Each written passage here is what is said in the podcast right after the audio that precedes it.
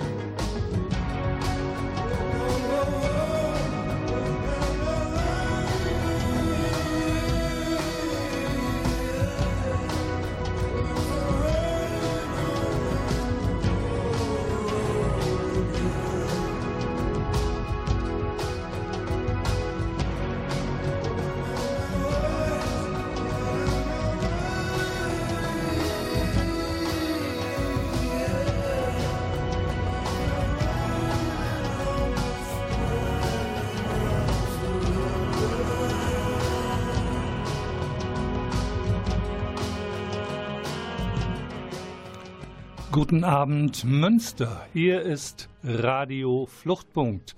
Die Sendung der GGUA Flüchtlingshilfe, also der gemeinnützigen Gesellschaft, zur Unterstützung Asylsuchender e.V., zu den Themen Einwanderung, Asyl, Menschenrechte und vieles mehr.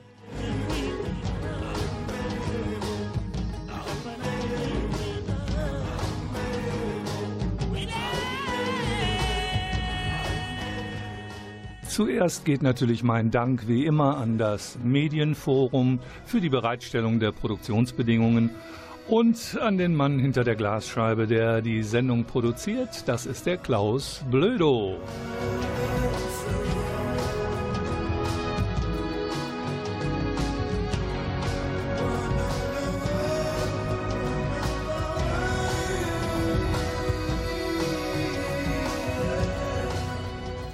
Ja, und dann habe ich das Glück, einen Studiogast zu haben, der uns viel erzählen kann über den Mamba-Fachtag, der in Münster gerade abgehalten worden ist.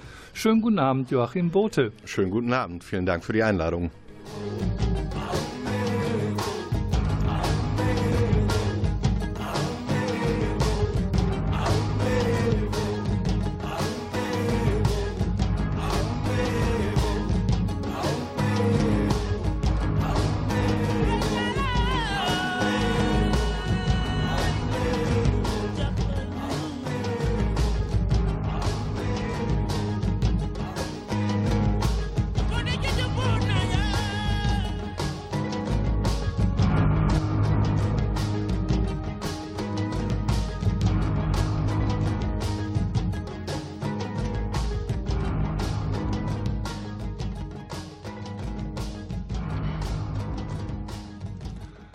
Darf wieder. Was ich noch nicht gesagt habe, wer eigentlich durch die Sendung führt. Das ist wie immer der Volker Maria Hügel. So, ich habe einfach mal so locker gesagt, Mamba Fachtag und dann habe ich den Namen genannt. Joachim Bote. Was hat beides miteinander zu tun und was ist ein Mamba Fachtag? Naja, ich bin ähm, auch äh, beschäftigt bei der GGUA und äh, koordiniere dort das Projekt Mamba. Und wir haben von unserem Projekt aus, also es ist ein Projekt zur Arbeitsmarktintegration von Geflüchteten. Und ich sage den, äh, den Namen, für den äh, Mamba steht, gleich auch einmal. Also Projekt zur Arbeitsmarktintegration. Hm. Und wir haben gesagt, wir müssen mal wieder mh, hm, alle, die mit dem Thema und äh, die sich von uns einladen lassen, alle, die mit dem Thema zu tun haben, in Münster und Umgebung einladen, um über praktische Fragen zu sprechen. War es denn voll? Ähm, ja, wir hatten äh, 100 Gäste etwa. Super. Und ähm, ja, das war genau die Größe, die wir uns erhofft hatten, um noch in einen guten Austausch miteinander treten zu können. Austausch stelle ich mir allerdings bei 100 Leuten schon ein bisschen schwierig vor. Aber vielleicht kann ich mal erstmal noch mal Grundsätzliches zu dem Projekt erfahren. Sehr gerne. Dann, warum äh, es diesen Fachtag gegeben hat und was stand da eigentlich alles auf dem Programm. Okay, also grundsätzliches Pro, äh, zum Projekt. Jetzt komme ich einmal um den langen Namen nicht herum. Richtig. Mamba steht für Münsters Aktionsprogramm für Migranten und Bleibeberechtigte zur Arbeitsmarktintegration in Münster und im Münsterland. Länger hatten wir es nicht. nee, wir Naja, das ist mit diesen Förderprojekten immer so ein bisschen so, man braucht immer irgendeinen äh, kurzen, schmissigen Namen und äh, uns ging es vor allen Dingen darum, äh, da was Griffiges zu haben. Und äh, bei dem Fachtag haben wir auch wieder gesehen, ach, der Name hat sich doch mittlerweile in Münster schon ganz gut äh, und in der Region etabliert. Man äh, kennt uns und weiß mit unserem Namen was anzufangen. Ja, obwohl es ja eigentlich eine Giftschlange ist, ne? Mhm, da möchte ich jetzt nicht näher darauf eingehen, auf alle möglichen Assoziationen, die man sonst noch haben könnte. So, also, Entschuldigung, hm? dies, dieses Projekt, seit wann gibt es das? Das gibt es in Münster seit 2008 Oder und, habt ihr viel äh, im, Erfahrung? Äh, und in Münster, im Münsterland seit äh, Ende 2010. Wir werden gefördert durch das Bundesarbeitsministerium und durch den Europäischen Sozialfonds mhm. und äh, sind jetzt mit dem Projekt in der dritten Förderlaufzeit bis Ende 2019 erstmal und sind schon wieder am gucken, wie es danach weitergehen kann. Ja, diese Projektförderungen haben auf der einen Seite zwar eine gewisse Planungssicherheit, auf der anderen Seite weiß man aber nie, wie was, was sich etabliert hat und wirklich gut läuft, wie es dann weiterfinanziert wird, weil ganz häufig werden auch nach Wechsel von Regierungen oder so bestimmte Projekte einfach nicht mehr weitergefördert. Soll aber nicht heute unser Problem sein. Was will der Mamba-Fachtag und was wurde dort alles angeboten?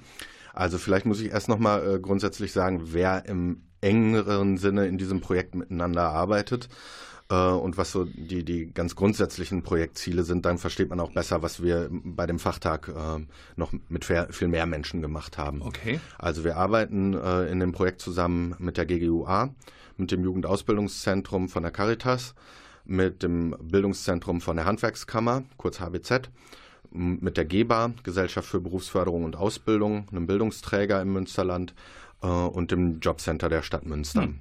Und wir haben auf der einen Seite uns äh, auf die Fahnen geschrieben, eine, eine eng vernetzte und von, von unterschiedlichen fachlichen Hintergründen ähm, zusammengeführte Beratung der Geflüchteten selbst in, in Münster zu, äh, durchzuführen. Und äh, auf der anderen Seite versuchen wir im gesamten Münsterland mit Beratung von Arbeitgeberinnen, von Beratungsstellen, äh, mit Schulungen für Arbeitsagenturen und Jobcenter, Öffentlichkeitsarbeit und eben Veranstaltungen äh, wie der, die wir jetzt im, im Juni in Münster gemacht haben, ähm, die Arbeit der Regeldienste, hm. äh, wie es so schön heißt, in der Arbeitsverwaltung zu unterstützen. Also Jobcenter und Arbeitsagentur. Wieso ist denn da so ein ich sag mal, doch ziemlich großer Schulungsbedarf. Ist das so kompliziert? Ähm, ja, kurze, ah. kurze, kurze Antwort. Ja, es ist kompliziert. Es gibt ein paar Regelungen, die sich in den letzten Jahren sehr vereinfacht haben, aber sobald man in die Einzelfälle kommt ähm, und in tatsächliche Beratungsarbeit äh, machen will, ist es doch sehr kompliziert. Und das ist äh, auch äh, sozusagen mit unser Grundprojektanliegen ja gewesen. Wir haben gesagt, wir brauchen Expertinnen und Experten in der Flüchtlingsberatung mit aufenthaltsrechtlichem, asylrechtlichem ähm, Know-how und wir brauchen auf der anderen Seite Leute, die in der ähm, arbeitsmarktlichen Beratung und in der Vermittlung stark sind. Und wir müssen beides äh, eng zusammenführen. Das haben wir erstmal im Projekt gemacht und das machen wir jetzt eben in diesen Schulungen auch, dass wir sozusagen das bei uns zusammengeführte Wissen dann an die verschiedenen Stellen ähm, wieder weitergeben.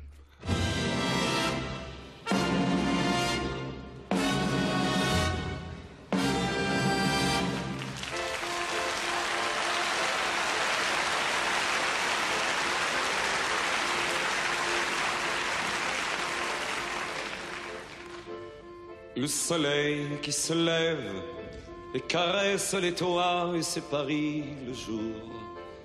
La Seine qui se promène et me guide du doigt et c'est Paris toujours. Et mon cœur qui s'arrête sur ton cœur qui sourit et c'est Paris bonjour. Et ta main dans ma main qui me dit déjà oui, c'est Paris l'amour. Le premier rendez-vous à l'île Saint-Louis, c'est Paris qui commence. Et le premier baiser volé aux Tuileries, c'est Paris la chance. Et le premier baiser reçu sous un portail, et c'est Paris romance. Et deux têtes qui tournent en regardant Versailles, et c'est Paris la France. Des jours que l'on oublie, qui oublie de nous voir, et c'est Paris l'espoir. Des heures où nos regards ne sont qu'un seul regard, et c'est Paris miroir. Rien que des nuits encore qui séparent nos chansons, et c'est Paris bonsoir. Et ce jour-là enfin où tu ne dis plus non, et c'est Paris ce soir. Une chambre un peu triste où s'arrête la ronde, c'est Paris nous deux. Un regard qui reçoit la tendresse du monde, et c'est Paris tes yeux. Ce serment que je pleure plutôt que ne le dis, c'est Paris si tu veux. Et savoir que demain sera comme aujourd'hui, c'est Paris merveilleux. Mais la fin du voyage, la fin de la chanson, c'est Paris tout gris. Dernier jour, dernière heure, première larme aussi, c'est Paris la pluie. Ces jardins remontés qui n'ont plus leur parure, et c'est Paris l'ennui. La gare où s'accomplit la dernière déchirure, c'est Paris fini. Loin des yeux, loin du cœur, chassé du paradis, c'est Paris chagrin. Mais une lettre de toi, une lettre qui dit oui, et c'est Paris demain. Des villes et des villages, les roues tremblent de c'est Paris en chemin. Et toi qui m'attends là et tout qui recommence, et c'est Paris, je reviens.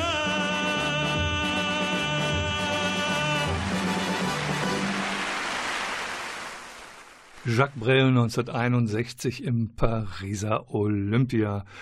Bei mir ist immer noch zu Gast Joachim Bote vom Mamba-Projekt und wir haben kurz schon mal gehört, warum es einen Mamba-Fachtag gibt, was Mamba als äh, Projekt darstellt, die Laufzeiten. Aber was ist denn nun am Mamba-Fachtag passiert? Also wie gesagt, wir haben uns mit ungefähr 100 Gästen äh, getroffen in, äh, im, im Stadthotel hier in der Innenstadt und äh, haben gesagt, wir müssen äh, einen Ort schaffen, an dem Leute, die in der äh, alltäglichen Beratungsarbeit täglich, äh, tätig sind, ähm, ja, Antworten finden für ihre Fragen, Raum finden für ihre Fragen, die man entweder ähm, tatsächlich von, von Akteuren äh, beantwortet kriegt oder zumindest mal einen äh, Ort hat, an dem man merkt, ich bin mit diesen äh, Fragen und Sorgen und Nöten bei der Beratung von Geflüchteten nicht alleine.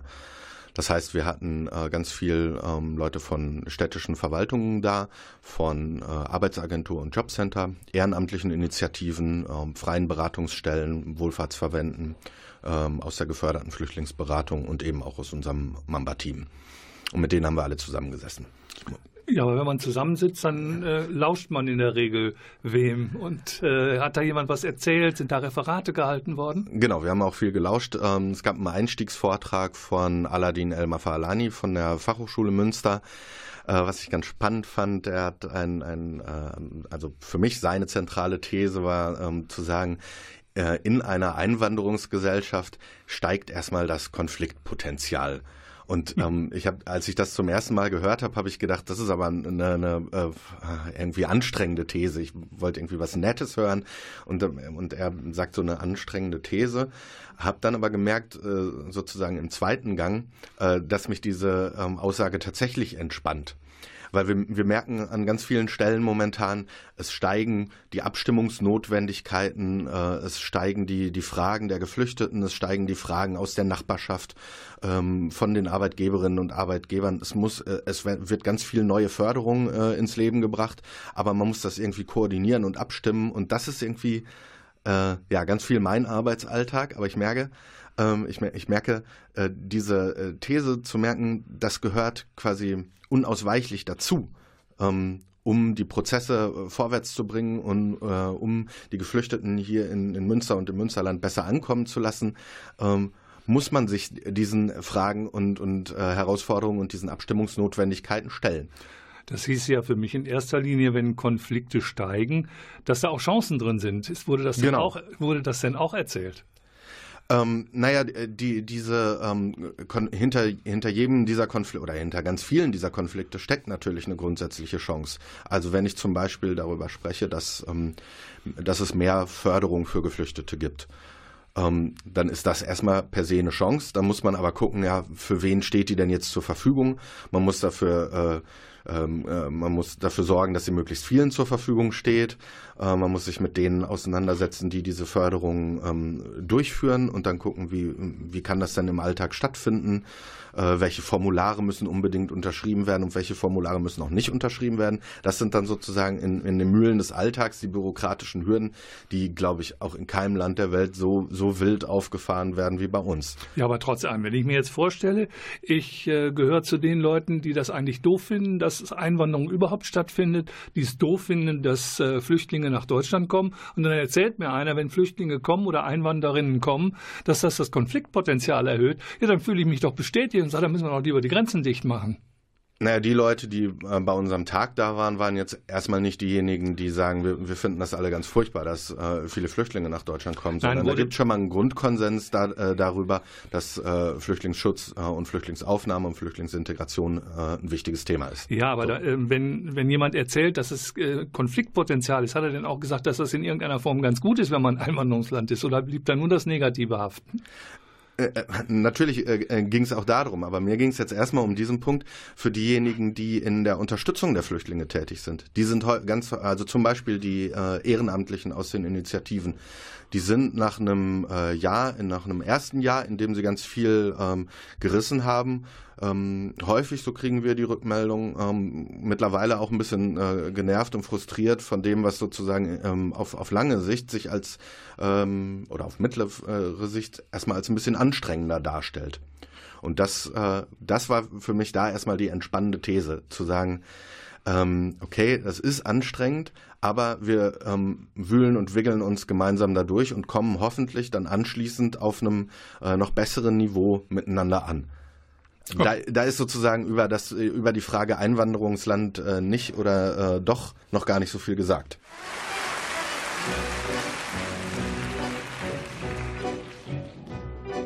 Le cœur bien au chaud, les yeux dans la bière, chez la grosse Adrienne de mon talent. Avec l'ami Jojo, avec l'ami Pierre, on allait boire nos vingt ans. Jojo se prenait pour Voltaire, et Pierre pour Casanova. Et moi, moi qui étais le plus fier, moi, moi je me prenais pour moi. Et quand vers minuit passaient les notaires qui sortaient de l'hôtel des trois faisans, on leur montrait notre cul et nos bonnes manières en leur chantant les bourgeois. C'est comme les cochons, plus ça devient vieux, plus ça devient bête. Les bourgeois, c'est comme les cochons, plus ça devient vieux, plus ça devient.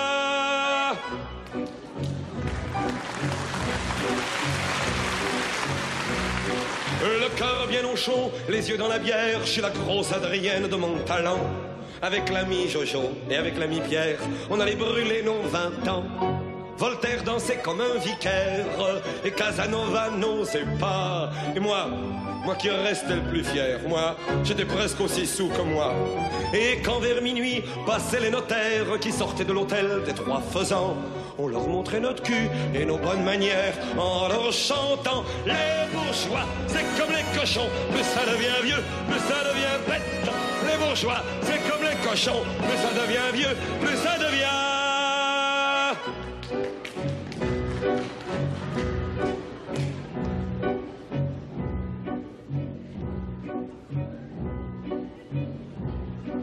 Le cœur au repos, les yeux bien sur terre au bar de l'hôtel des Trois Faisans. Avec maître Jojo, avec maître Pierre, entre notaires, on passe le temps. Jojo parle de Voltaire et Pierre de Casanova. Et moi, moi qui suis resté le plus fier, moi, moi, moi je parle encore de moi. Et c'est en sortant vers minuit, monsieur le commissaire, que tous les soirs, de chez la Montalent, de Jeanne Peinecu, nous montre leur derrière en nous chantant Les bourgeois, c'est comme les cochons, disent-ils, monsieur le commissaire. Les bourgeois, plus ça devient vieux et plus, disent-ils.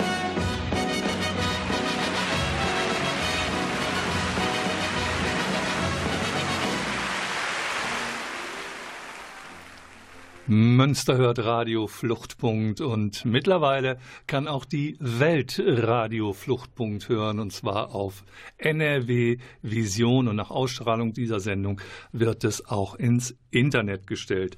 Apropos Internet, so richtig noch so ohne alles wollte ich gerne auf eine Veranstaltung hinweisen. Und zwar ist die am Donnerstag, den 6. Juli, also Juli.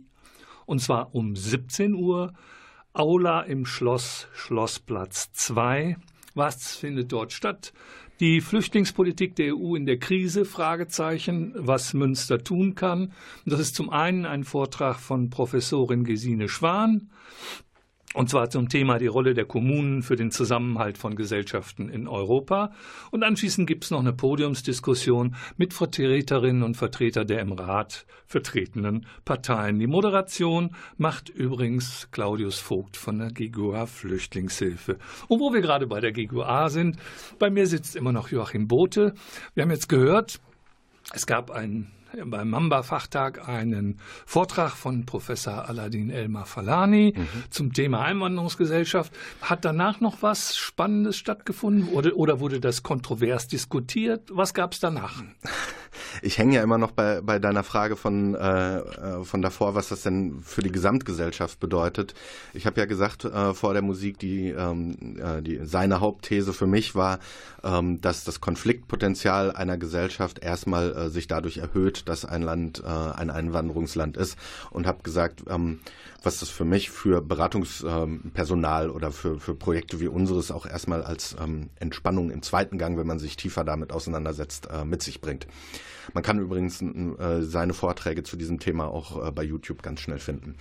Ähm, so, ich, ich hänge noch an, äh, an deiner Frage, was heißt denn das für, das, äh, für die Gesellschaft insgesamt? Mhm. Konfliktpotenzial, Einwanderungsgesellschaft, äh, wo, wo steckt dann da eine Chance drin?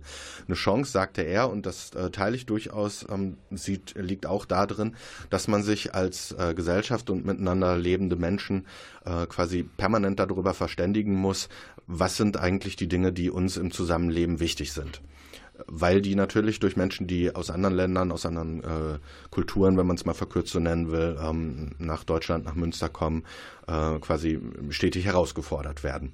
Und ohne da jetzt tiefer einsteigen zu wollen, würde ich sagen, das ist tatsächlich was, wo am, äh, aus meiner Sicht sich am Ende auch äh, eine Chance draus erwächst. Entweder durch äh, Bewegung oder durch ein, ein stärkeres Feststellen noch äh, von Dingen, die einem wichtig sind.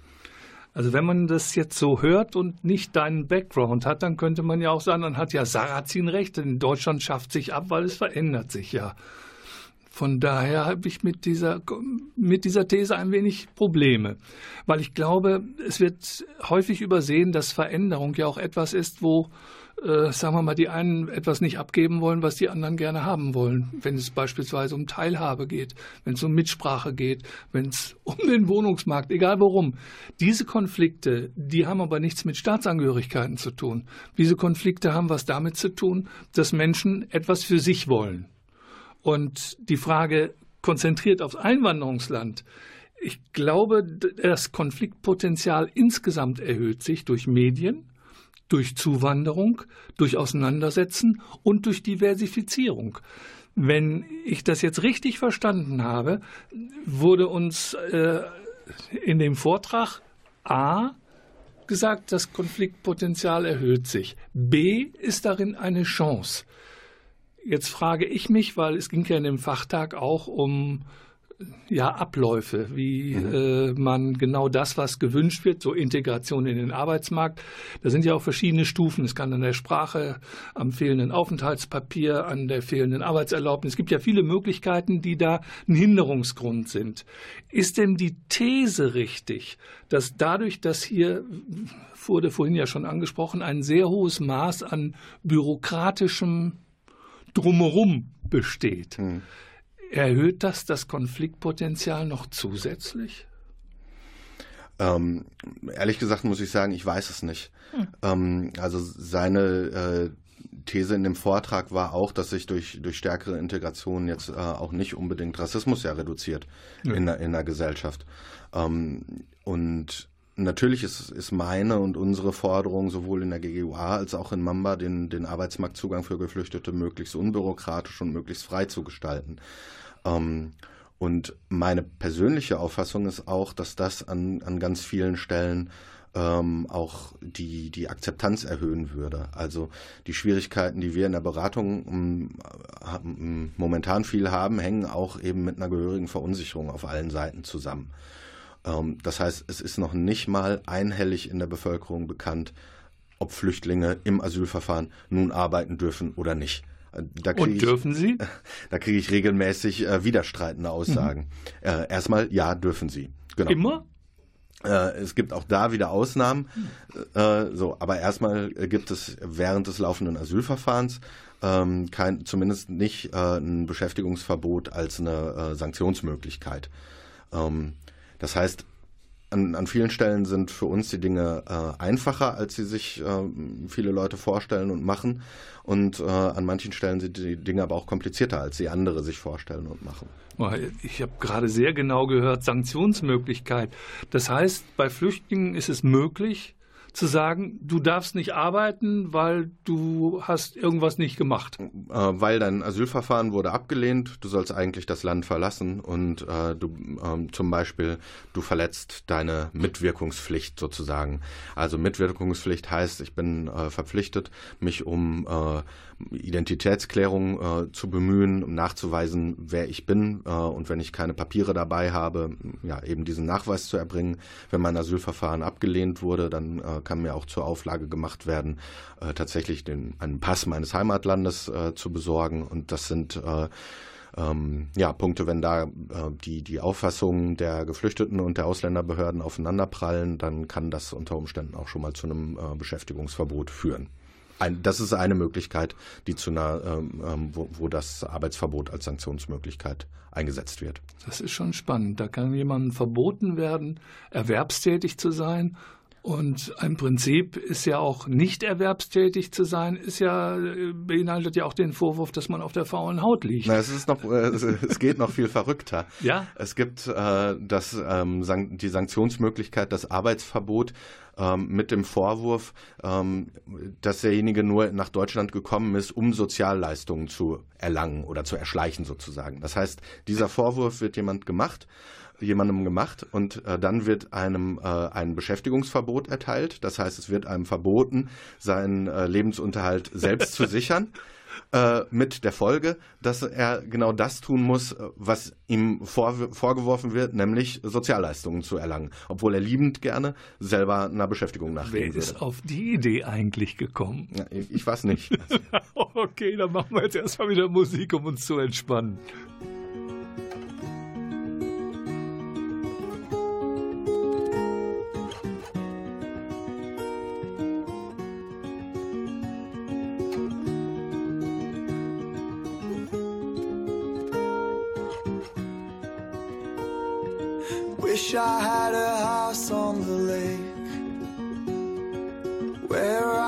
Spend my time. Wind blowing in my face. Fill my glass of red, red wine. Darling, won't you lie down with me? Feel your hand in mine.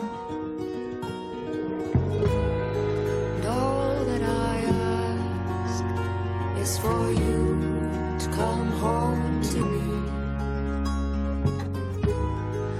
So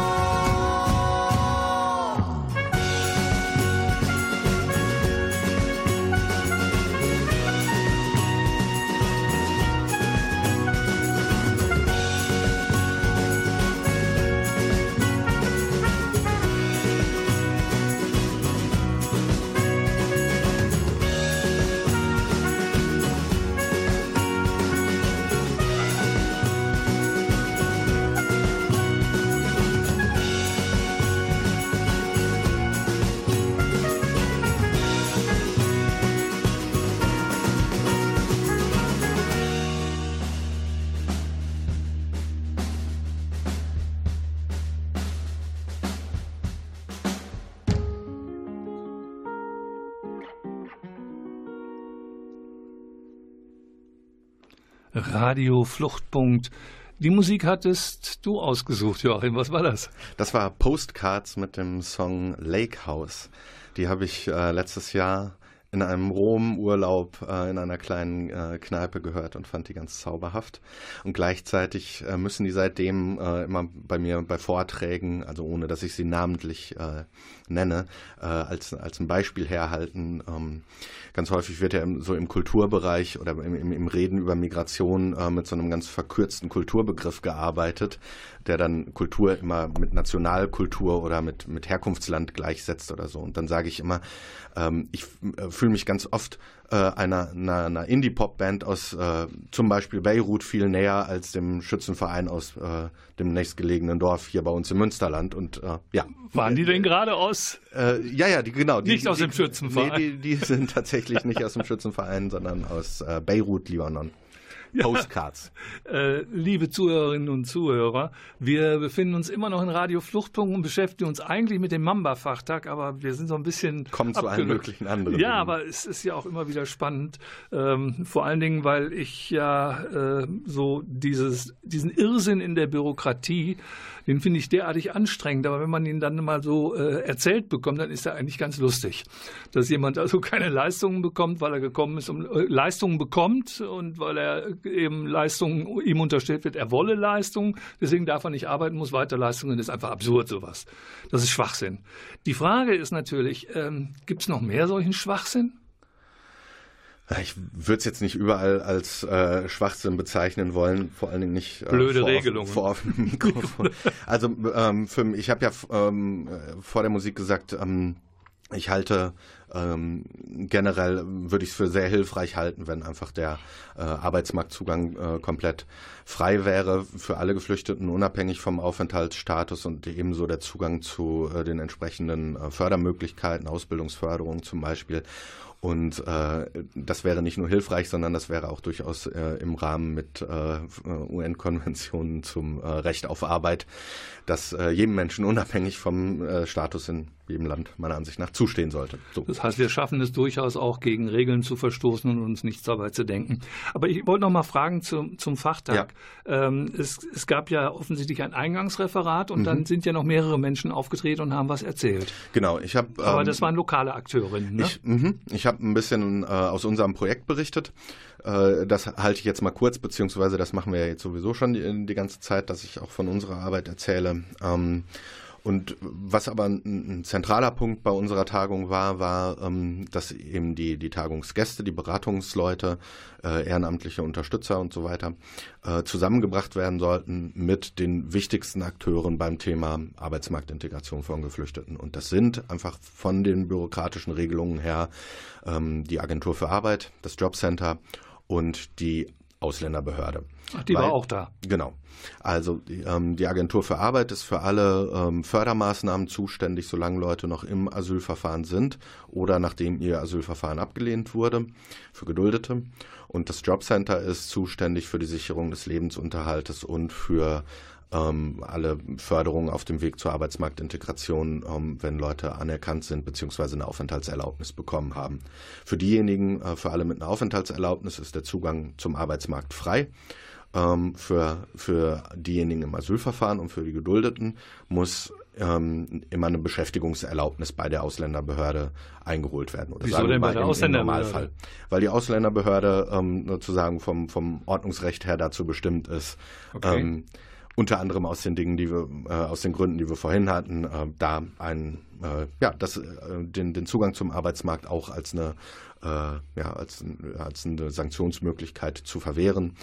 Ähm, jedenfalls ist die Ausländerbehörde zuständig für die Gewährung einer Beschäftigungserlaubnis. Und deswegen war es ganz wichtig, die auch da zu haben und dann mal zu gucken, wie kriegen wir denn diese äh, Prozesse und diese Abstimmungen hin oder besser hin mal Fragen loswerden zu können, ähm, wie erreiche ich die Ausländerbehörde gut, mal Fragen loswerden zu können, wie äh, funktioniert denn das, wenn jemand, der erstmal im Asylverfahren war, ähm, dann anerkannt wird als Flüchtling, wie läuft denn dann dieser Wechsel zwischen Agentur für Arbeit und Jobcenter in der Zuständigkeit ab?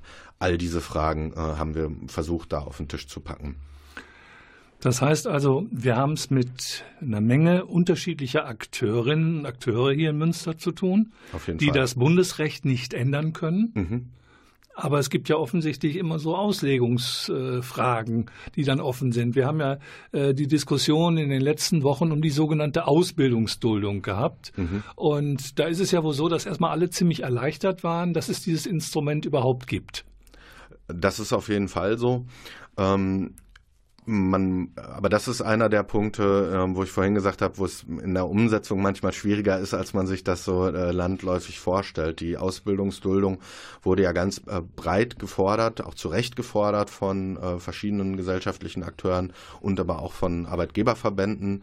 Ähm, unter dem Stichwort 3 plus 2 Regelung wurde, so wurde das äh, ganz groß in der, in der Presse und in den Forderungen verkauft. Das heißt, ähm, die Arbeitgeber haben gesagt, wir wollen Sicherheit haben für die Zeit einer äh, betrieblichen Ausbildung für drei Jahre und es soll noch auch noch die Möglichkeit bestehen, sicher danach jemanden für mindestens zwei Jahre äh, beschäftigen zu können. Aber warum dann nur eine Duldung und keine Aufenthaltserlaubnis? Äh, das war ja mal wieder ein klassischer Aushandlungskompromiss in den äh, Regierungsfraktionen sodass wir auch da zu der paradoxen Situation kommen, dass jemand, ähm, der einen Flüchtlingsschutz eigentlich genießt, den äh, subsidiären Schutz von der Dauer äh, seines Aufenthaltspapiers zum Teil schlechter gestellt ist als äh, jemand, der so eine Ausbildungsduldung hat, weil die Ausbildungsduldung für drei Jahre ausgestellt wird bei einer normalen betrieblichen Ausbildung und der subsidiäre Flüchtlingsschutz gilt nur für ein Jahr. Deswegen klagen dagegen ja auch ganz viele und wegen des äh, nicht vorhandenen Familiennachzugs.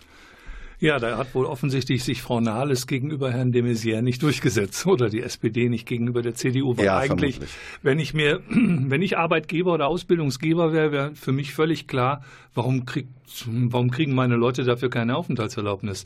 Und stattdessen sich auf eine Duldung zu einigen, das ist schon eigentlich ein, Rückschritt, aber immer noch besser als nichts. Auch das ist natürlich klar. Und wir freuen uns natürlich für jeden, äh, wo das auch funktioniert, weil ich denke, Mamba, wenn es um die Integration in den Arbeitsmarkt geht, dann haben ja, wie gesagt, Deutschkenntnisse spielen da eine Rolle und auch die Frage des Ausbildungsstandes spielt eine Rolle.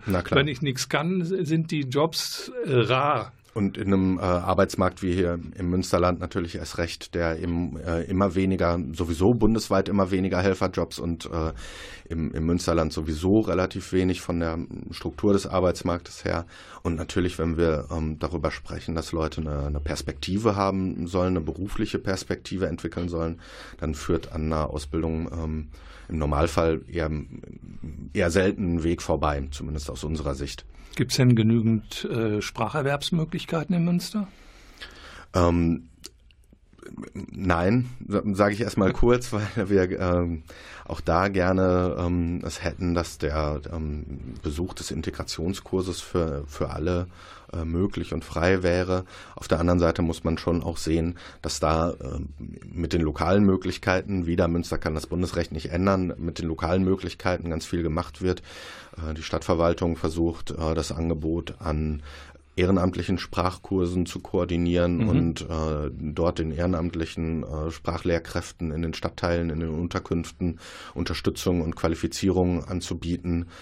Mm, ja, und es gibt auch verschiedene landesgeförderte Möglichkeiten, aber auch das ist wieder so ein, ich, ich würde schon sagen, ein Stückwerk. Am einfachsten wäre es ein Instrument, das 2005 äh, ganz deutschlandweit, ähm, also seit 2005 deutschlandweit etabliert ist und läuft, einfach äh, allen zugänglich zu machen. Aber das war eben auch politisch wieder nicht äh, gewollt oder möglich. Jetzt habe ich doch gehört, dass es ganz wenig Sprachkurse mit paralleler Kinderbetreuung gibt. Kann das sein? äh, ja, das ist so und äh, ist aber eigentlich auch was, was nicht sein kann. Ne? Das wäre, das ist tatsächlich auch für, für die ähm, Möglichkeiten vor Ort was zu tun, für uns ein großes Anliegen da, äh, dass sich daran was ändert. Offensichtlich sind da die ähm, Förderbestimmungen, die für die Integrationskurse mit Kinderbetreuung äh, vorliegen, derart hoch, dass äh, sich hier vor Ort kaum jemand ähm, daran wagt. Aber man müsste diese Prozesse auch besser koordinieren, besser abstimmen und dann könnte man da sicherlich auch was erreichen. Wenn zehn ähm, Integrationskursträger in Münster gibt, dann könnte man sicherlich das miteinander so abstimmen, dass einem alle ähm, ähm, zugewiesen werden ähm, und dann können da auch planbare. Genau. Ja, aber ja. offensichtlich bisher nicht. Through the alleys I was chased the ghosts of the buried past.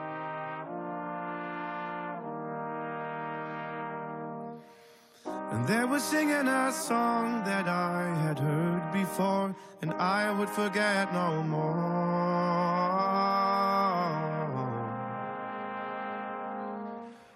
I saw the shadows on the wall, and I never, never felt so small.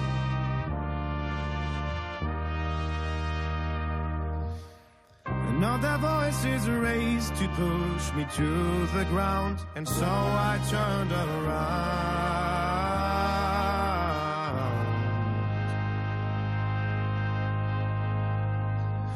And we say no to every word they shout. Since the wind has turned, we say no to every torch that they have burned.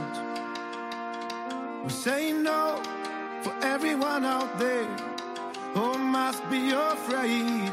We say no before it is too late. They screamed their dreams into the night, and I thought we would never have to fight.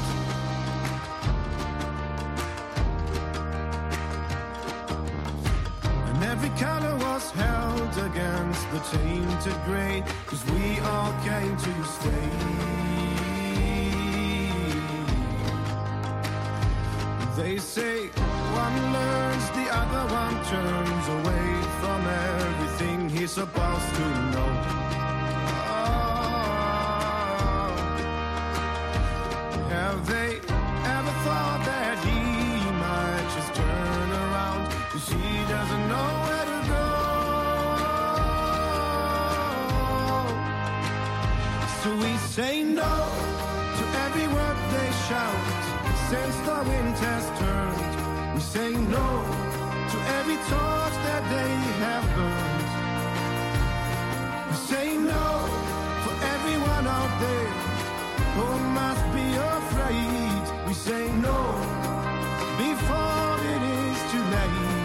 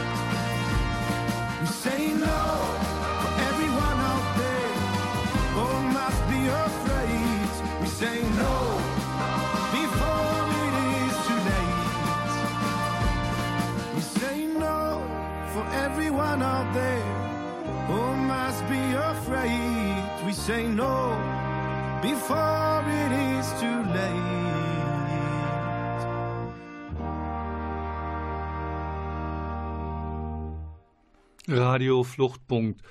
Und bei mir sitzt immer noch Joachim Bote. Du wolltest was loswerden, ne? Wo es hingeht bei Mamba. wo es hingeht, ja. Ähm, wir, wir merken sehr stark, dass äh, die Dinge, die wir, ähm, über die wir jetzt in, in dieser Sendung gesprochen haben und ähm, die ähm, ja wir auch bei unserem Fachtag im Juni besprochen haben, sozusagen sehr stark unsere Arbeit auch in, in der nächsten Zeit weiter ähm, ähm, ja, domini nicht dominieren werden, aber schon äh, sehr stark beeinflussen, eben die Absprache von Akteuren vor Ort, all diese Themen, die man ähm, ja, miteinander in, in Einklang bringen muss. Das ist anders, als das vor vier Jahren war. Da waren wir sozusagen der einzige Ansprechpartner oder der zentrale Ansprechpartner für das Thema Arbeitsmarktintegration von Flüchtlingen. Aber es, äh, wie gesagt, ist auch eine schöne Herausforderung. Und wo bleibt der Flüchtling dann? Naja, ähm, also wir haben im, im letzten Jahr vor allen Dingen durch die Ausbildungsduldung, die Regelung, über die wir vorhin gesprochen haben, ähm, viele Leute in Ausbildung vermittelt. Knapp 35 von den äh, 264, die wir im Jahr 2016 ins Projekt aufgenommen haben, sind in Ausbildung gegangen. Und ähm, ja, letztendlich kann man sagen, breite Felder, aber wir sehen schon auch, ähm, dass ja, ähm, unsere, unsere Leute da äh, zu einem guten Teil auch unterkommen, wo quasi, wo für deutsche Flüchtlinge das Interesse nicht so hoch ist. Für, für, für deutsche Auszubildende, Entschuldigung. Sagen, ja, also für deutsche Auszubildende das Renommee nicht so hoch ist. Ähm, oder wo, ja, die Unternehmen, die seit Jahren Schwierigkeiten haben, ihre Ausbildungsplätze zu besetzen, die sind natürlich auch gerne äh, bereit, bürokratische Hürden äh, auf sich zu nehmen. Auf der anderen Seite muss man aber auch sagen, ähm, wir haben auch wirklich ein breites Feld äh, der, der Berufe, wo wir unsere Leute hinvermittelt haben. Und das hängt schon auch zu einem guten Teil ab äh, von den Qualifikationen und Vorkenntnissen, von den persönlichen Interessen und Vorerfahrungen, die sie so mitgebracht haben.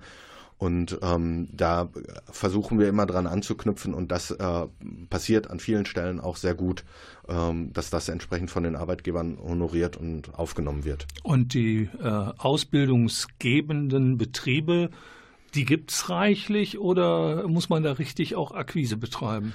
Äh, die gibt es reichlich um, und ich sag mal, wir, wir arbeiten halt gerne mit denen zusammen, die auch gerne mit uns zusammenarbeiten wollen. Und der Weg in diese Ausbildung ist ganz häufig über ein persönliches Kennenlernen, über Probearbeiten, äh, Praktika, und ähm, die Betriebe schätzen uns auch als ähm, Ansprechpartner, die sagen, wir schicken nicht blind irgendwelche Leute zu euch oder blind Bewerbungen hin, sondern wir versuchen, äh, man nennt das immer, eine möglichst gute Passung hinzukriegen. Und das machen wir dann eben wechselseitig. Und ähm, Betriebe wie Geflüchtete, jetzt mal ein bisschen pathetisch gesprochen, sind uns beiderseitig da, glaube ich, ganz dankbar für diesen Ansatz. Ja, neudeutsch würde man ja sagen, das ist dann eine Win-Win-Win-Situation. Der Ausbildungsbetrieb hat ein Win, der Flüchtling hat einen Win und die Akteure, die im Mamba-Projekt sind, haben auch einen Win. Dreimal Win, Win, Win. Wunderbar. Herzlichen Dank für den Besuch im Studio, lieber Joachim Bote. Ja, Herzlichen Dank. Dank. auch an die Kolleginnen und Kollegen hinter dir in den ganzen Mamba-Projekten. Richtig aus. Und äh, danke, dass wir hier so ausgiebig und spannend über den Mamba-Fachtag berichten konnten. Und im Hintergrund höre ich bereits die Melodie, die kommen muss, wenn ich den Mund halten soll. Also bleibt mir nur noch A, mich zu bedanken beim Medienforum und beim Klaus Blödo, der die Sendung fährt. Und es bleibt mir noch mal kurz auf den 6. Juli, 17 Uhr Aula im Schloss. Vortrag von Professorin Gesine Schwan, die Flüchtlingspolitik der EU in der Krise. Äh, wer was zu meckern oder Anregungen oder Wünsche hat, kann das gerne tun, indem er an info.ggua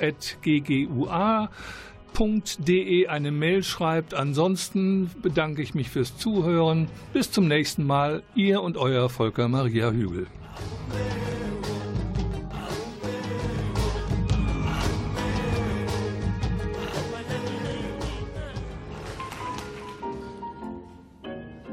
Il s'éveille à l'heure du berger pour se lever à l'heure du thé et sortir à l'heure de plus rien. Les paumées du petit matin, elles, elles ont l'arrogance des filles qui ont de la poitrine, eux, ils ont cette assurance des hommes dont on devine que le papa a eu de la chance. Les paumées du petit matin. Venez danser. Copain, copain, copain, copain, copain. Venez danser. Ça danse, les yeux dans les seins.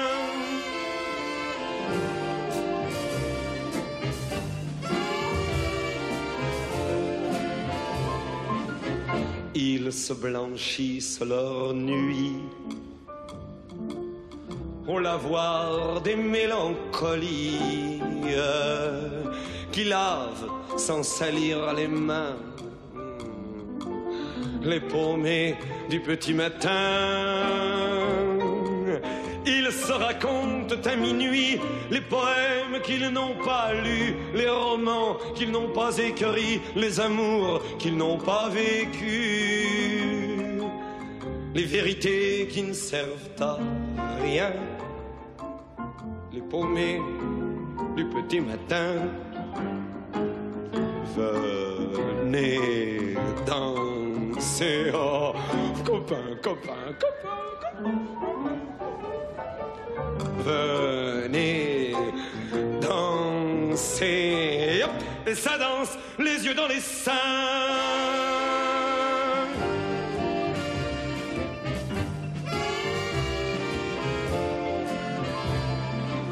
L'amour leur déchire le foie. Oh, oh c'était. C'était si bien. C'était. C'était. Ah, vous ne comprendriez pas. Les paumés du petit matin. Ils prennent le dernier whisky, ils prennent le dernier bon mot, ils reprennent le dernier whisky, ils prennent le dernier tango. Ils prennent le dernier chagrin, les paumés du petit matin. Venez pleurer, copain, copain copain, copain. Allez, venez, venez, venez pleurer.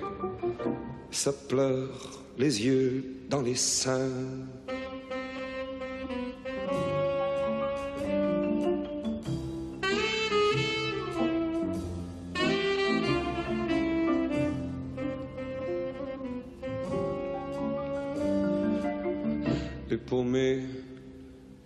Petit matin.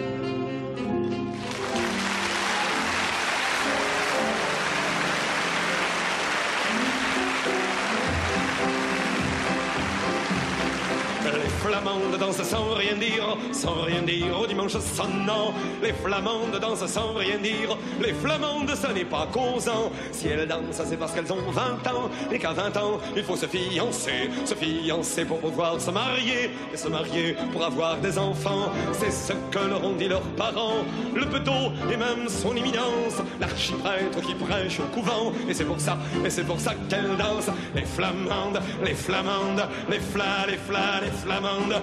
Les flamandes dansent sans frémir, sans frémir au dimanche sonnant. Les flamandes dansent sans frémir, les flamandes ce n'est pas frémissant. Si elles dansent, c'est parce qu'elles ont 30 ans, et qu'à 30 ans il est bon de montrer que tout va bien, que poussent les enfants, et le houblon et le blé dans le pré. Elles font la fierté de leurs parents, et du petot et de son l'archiprêtre qui prêche au couvent. Et c'est pour ça, et c'est pour ça qu'elles dansent, les flamandes, les flamandes, les flas, les flas les flamandes, les flamandes dansent sans sourire, sans sourire au dimanche sonnant. Les flamandes dansent sans sourire, les flamandes ce n'est pas souriant. Si elles dansent, c'est qu'elles ont 70 ans, qu'à 70 ans il est bon de montrer que tout va bien, que poussent les petits enfants, et le houblon et le blé dans le pré, toutes vêtues de noir comme leurs parents, comme le bedeau et comme son menace, l'archiprêtre qui radote au couvent, elles héritent, et c'est pour ça qu'elles dansent, les flamandes, les flamandes, les flamandes les flas, les flamandes,